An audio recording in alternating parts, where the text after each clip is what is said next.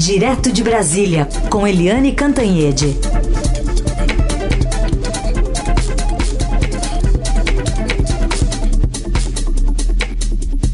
Oi, Eliane, bom dia.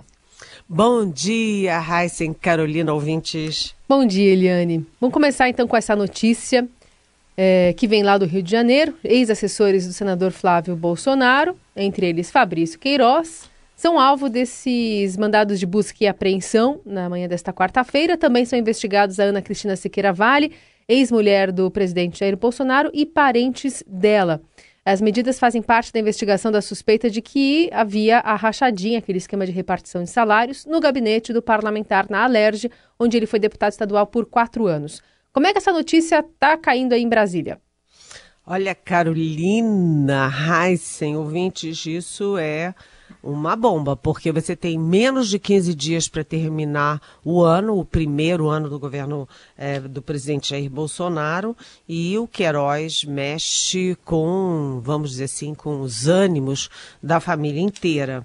Então, isso foi possível depois que o Supremo Tribunal Federal voltou atrás, derrubou a, aquela liminar monocrática do presidente Dias Toffoli e permitiu sim que o Ministério Público e a Polícia Federal usem dados do COAF e dados da Receita Federal e do Banco Central, etc., para investigações. Então, as investigações estavam todas suspensas por causa da liminar do, do Dias Toffoli, mas com a decisão do do plenário do Supremo, você vê que a, o MP, o Ministério Público, foi rápido e agora busca e apreensão nos endereços, não é? Num endereço, nos endereços do Fabrício Queiroz, que andava muito desaparecido, é, na, nos endereços da ex-mulher do Bolsonaro, de outros assessores também é, do Flávio Bolsonaro, quando ele era é, deputado estadual no Rio de Janeiro. Isso é, enfim, bem pesado e as suspeitas são de lavagem de dinheiro e peculato. E o Queiroz é assim um, um, calo no sapato da família inteira, porque o Queiroz foi aquele que o COAF flagrou com movimentações muito, muito acima é, do, enfim, da capacidade do, dos salários dele. Ele recebia um salário X e gastava muito, muito mais do que aquilo, movimentava mais do que aquilo. Aliás, isso foi um furo, um chamado furambaço, como a gente fala no jargão aqui de Brasília, do jornal Estado de São Paulo, nosso Estadão, né, que o COAF tinha identificado essa movimentação atípica do Queiroz. A suspeita, porque depois houve outras, outros dados, outros, outras revelações, como por exemplo, os funcionários recebiam dinheiro no dia e no dia seguinte depositavam quantias para o para o Fabrício Queiroz, na conta do Fabrício Queiroz. Depois também tem um depósito do Fabrício Queiroz para a atual primeira-dama Michele Bolsonaro. Depois se descobriu também que os funcionários do, do Flávio Bolsonaro no Rio, é, uns não trabalhavam, moravam até muito longe do Rio de Janeiro, aí depois uns, é, a mãe trabalhava lá e o filho trabalhava em Brasília no, com o Bolsonaro, e aí mistura o, o Flávio Bolsonaro com o Jair Bolsonaro e os funcionários, funcionário que dizia que trabalhava em Brasília, mas vendia é, é, sei lá o que no Rio de Janeiro, na praia do Rio de Janeiro. Ou seja, é um ponto de é, investigação uh, que vai pedir, re, é, tendo ramificações uma atrás da outra, uma atrás da outra, e para o MP, o Ministério Público, chegar ao ponto de busca e apreensão, é porque já recolheu muitas provas e isso vai crescer. Eliane, uma dúvida que eu fiquei ao ler a notícia é de que o mandado de busca e apreensão do Ministério Público para o endereço do Fabrício Queiroz é lá do Rio de Janeiro. Eles buscam no endereço do Fabrício no Rio, sendo que ele está, até onde a gente sabe, morando aqui em São Paulo, né? Fazendo tratamento, enfim, muito próximo aqui do Morumbi e do, do Hospital Albert Einstein. chama atenção de alguma forma isso ou eles devem, eh, de fato, estar buscando algum histórico que estivesse ali na residência dele no Rio? Não, uh, primeiro é que é nos endereços dele. Então não está descartado ter também busca e apreensão no endereço de São Paulo. Segundo, o endereço fixo dele é Rio de Janeiro, hum. né? Onde ele tem a família, onde ele tem a casa dele, onde ele sempre morou, etc. É, São Paulo é uma questão temporária, é, oficialmente pela, pelo tratamento de saúde e nos bastidores o que se diz é que ele está fugindo do, enfim, da fogueira uhum. que virou Rio de Janeiro. Mas, enfim, não está descartado não, porque uh, o mandado uh, não diz que é num endereço. Ou seja, é, essas, essas buscas e apreensões costumam ser em outros endereços também. É, tem o, o que que era e o que que é, né? E inclusive isso significa que a justiça deve estar ou já decidiu ou estar para decidir também quebra de sigilo bancário e fiscal. E aí a coisa vai, é uma bola de neve essa hum. história. Bom, outro destaque que a gente tem que dar para essa mesma notícia é o político, né, Eliane? Enfim, que consequências isso pode ter politicamente para o presidente Bolsonaro? É, obrigada por perguntar, Heisen, porque você tem toda a razão. Isso tem um efeito político, não é apenas mais uma operação né? E não é mais apenas uma rachadinha, porque justiça seja feita, rachadinha não é uma exclusividade do Flávio Bolsonaro, né? É, ainda não se tem a dimensão disso, mas as suspeitas, os rumores são de que a rachadinha era uma coisa muito comum na LERJ, na Assembleia Legislativa do Rio de Janeiro. Agora, do ponto de vista político, tem um efeito muito, muito importante. É final de ano, né? O governo está terminando aí o primeiro ano. É, o presidente Jair Bolsonaro já é o presidente com a menor avaliação de todos os presidentes em seu primeiro ano de mandato após a redemocratização. Ele tem uma popularidade muito mais baixa do que Fernando Henrique Cardoso, do que Lula e do que Dilma Rousseff. Dilma Rousseff chegou a 59% de aprovação e depois é, teve o um impeachment, mas ela chegou no primeiro ano muito popular. E o Bolsonaro tem em torno de 30%. É, essa, essa decisão também do Ministério Público, essa ação, essa operação do Ministério Público, vem também no momento em que o presidente Bolsonaro está tentando criar o próprio partido dele. Depois de pular de partido em partido em partido, ele, eu acho que esse já é o nono partido dele, o Aliança pelo Brasil. E é, a gente lembra que toda a história, a construção da imagem do Bolsonaro, a construção da candidatura Bolsonaro foi em cima de um tripé. Né? Primeiro, costumes, aquela coisa de anti-gay, de, enfim, é uma coisa bem. É, costumes, né, a coisa do, do, conservadorismo. O segundo, o ódio ao PT, uh, a questão da economia e o terceiro, a corrupção, combate à corrupção. Então, o combate à corrupção é um tripé, é uma ponta do tripé da construção da imagem do Bolsonaro e da candidatura dele, que com esse tipo de coisa sacoleja. Né? É claro que quem é Bolsonaro até agora, depois de tudo que ele falou, de tudo que ele fez, de tudo que ele, todas as medidas provisórias, etc., tende a continuar firmemente Bolsonaro. Ele pode fazer qualquer coisa, assim como é o caso do Lula.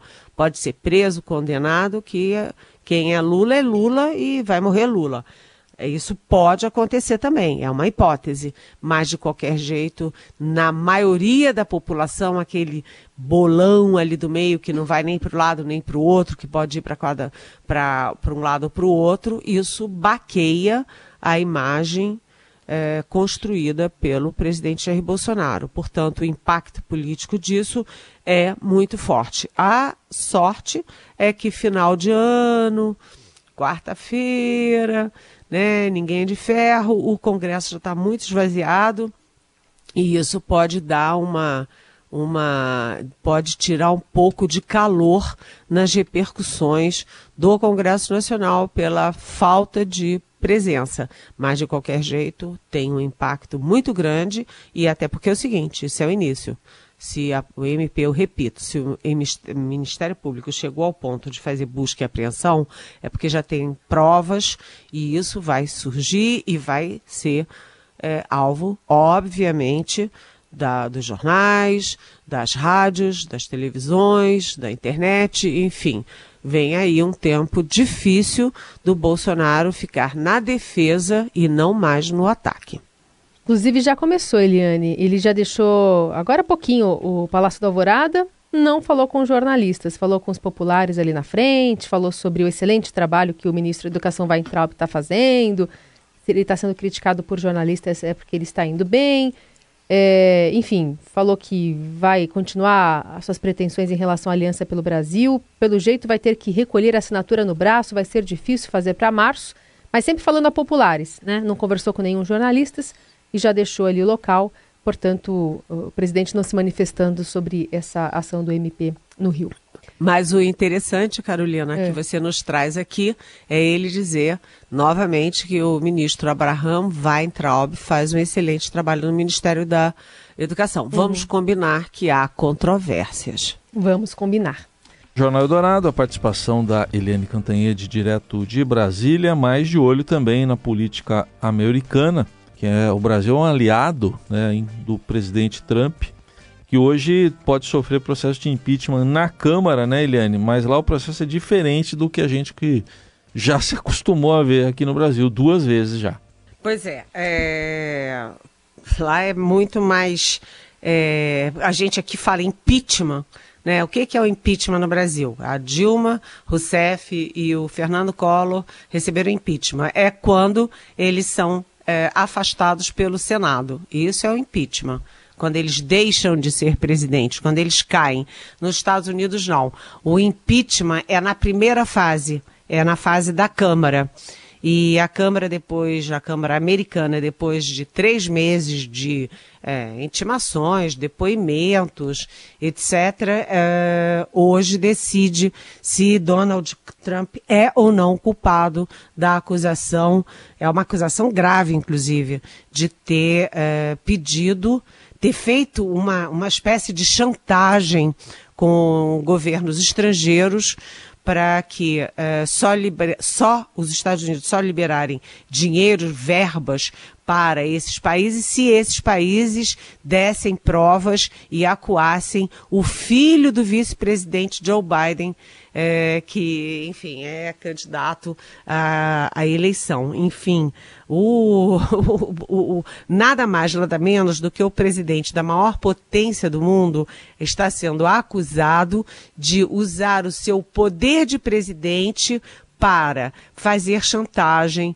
e para é, jogar o poder da presidência contra um adversário político. Isso é, obviamente, claramente, de uma gravidade enorme.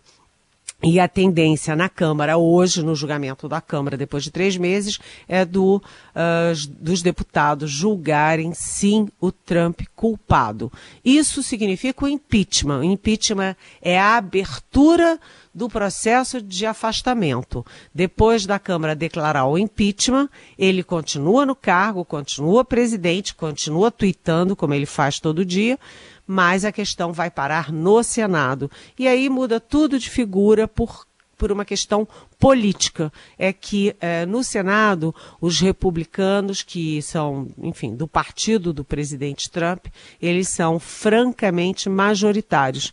Então, ninguém está prevendo que o uh, Trump seja afastado do cargo pelos senadores. De qualquer jeito, a, além de tudo, a votação para condenar o Trump na Câmara é por mera maioria né, maioria, metade mais um já é suficiente para considerá-lo culpado. Mas no Senado o quórum é muito mais qualificado de dois terços. Então ele é, os adversários dele, os que condenam o Trump, precisam de dois terços de um Senado que é francamente republicano para derrubar o presidente Trump. Ou seja, é improvável de qualquer jeito é um imenso desgaste. O Trump tem, foi eleito com 70 anos de idade, é o presidente mais velho é, da história dos Estados Unidos. É o que foi eleito com, com mais idade de toda a história. E a reeleição da disputa, né, a nova eleição para a presidência, está prevista, marcada para novembro de 2020. Ou seja, ele está há um ano do processo de reeleição e sofrendo esse embate aí no Congresso, porque imagina, cada um dos senadores que fala contra ele é, é, é manchete, né? É informação. Enfim, é, são momentos muito difíceis, mas a previsão é de que o Senado preserve o mandato do Trump. Eliane, é, tem pergunta aqui da, dos nossos ouvintes. Uma delas é da Bruna Koch. Ela quer saber como nós, população, podemos fazer alguma coisa contra as declarações e xingamentos proferidos pelo senhor Bolsonaro. E aí ela cita alguns exemplos, a Greta Thunberg e o educador Paulo Freire, são pessoas que fazem a diferença no mundo, que transformam ou transformaram milhões de vidas. Teve também o caso da falta de respeito com a primeira-dama da França, entre outros. E aí a Bruna continua falando aqui que assiste perplexa, indignada, enfim, essa falta de conhecimento, esses ataques é, do presidente, sempre levando a coisa para a questão, ah, é de esquerda ou tem alguém por trás deles. Então ela termina aqui a mensagem. Toda essa postura do senhor Bolsonaro precisa ser assistida por nós de braços cruzados? Olha, é, Bruna, é difícil, né? É, eu até acrescentaria na tua lista, pensando assim de cabeça, a Greta, né? O presidente Bolsonaro bater boca com uma menina de 16 anos que tem uma causa do bem, né? A causa da defesa do meio ambiente. O que que a Greta assusta tanto o presidente Bolsonaro, né? O Paulo Freire, que era um homem da vida, da inclusão, da igualdade, da causa do bem né, bater daquela forma grosseira na Brigitte Macron, mulher do presidente francês, foi chocante, né, dentro e fora do Brasil. Depois na Michelle Bachelet, a ex-presidente do Chile, a mulher de direitos humanos da ONU, quer dizer, cujo pai foi torturado e morto pela ditadura Pinochet, né? Ao mesmo tempo, o Leonardo DiCaprio, né? Um ator famoso que de, das boas causas, também do bem, da, da Amazônia, é, namorou a Gisele Bündchen, então ele tem uma relação especial com o Brasil, com a Amazônia, com as causas do bem, da, da do, do meio ambiente e tal. Por que, que o presidente Bolsonaro faz tudo isso, Bruna? Porque tudo na cabeça dele é ideologia.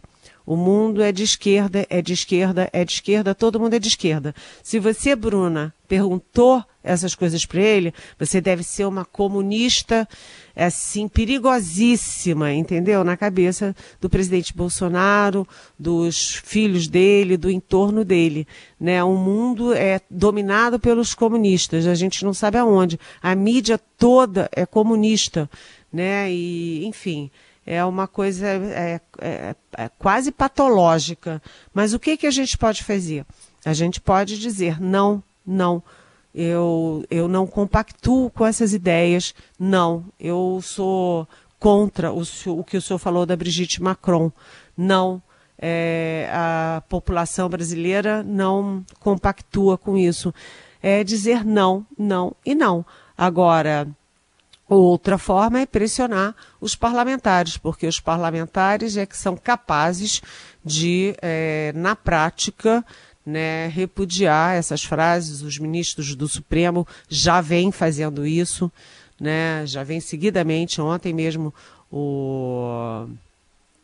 É, enfim, a gente tem tido sucessivos ministros do Supremo botando o pé na porta e dizendo não, nós queremos democracia, nós não queremos as cinco, nós não queremos essas coisas. O presidente da Câmara, o presidente do Senado, ou seja, as instituições, a população, nós somos capazes de pressionar as instituições para dar um basta nisso e para dar limites, até porque presidente da República pode muito, mas não pode tudo.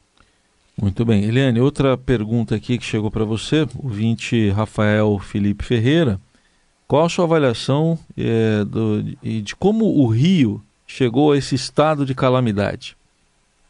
Olha, Rafael, eu não sei de que estado você é, mas eu sou carioca, a minha mãe mora no Rio, meu irmão, minha sobrinha, e até por isso eu vou sempre ao Rio. Rafael, a situação do Rio é um. É, tem um histórico, né? Isso tem uma longa história. É, primeiro, a desigualdade social, que eu sempre falo aqui na Rádio Eldorado. Se você vê a história, o Caio Prado Júnior, que foi um grande, grande pensador, eu gosto muito do Caio Prado Júnior, já escrevia na década de 1950 que a desigualdade social ia acabar com o Rio de Janeiro e que os bairros dos milionários seriam todos é, rodeados, cercados por favelas. Então, todos os bairros no Rio são assim.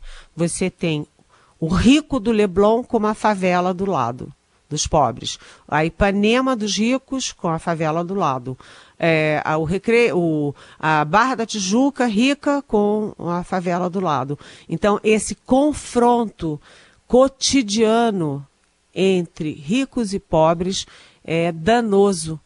Né? Cria culturas, um, de combater o pobre, como se o pobre fosse naturalmente é, bandido, o que é uma, de uma crueldade, de uma injustiça, uma inverdade enorme. E do outro lado, o pobre sempre vendo o rico tendo tudo e ele não tendo nada. Além disso, você tem uma cultura de corrupção.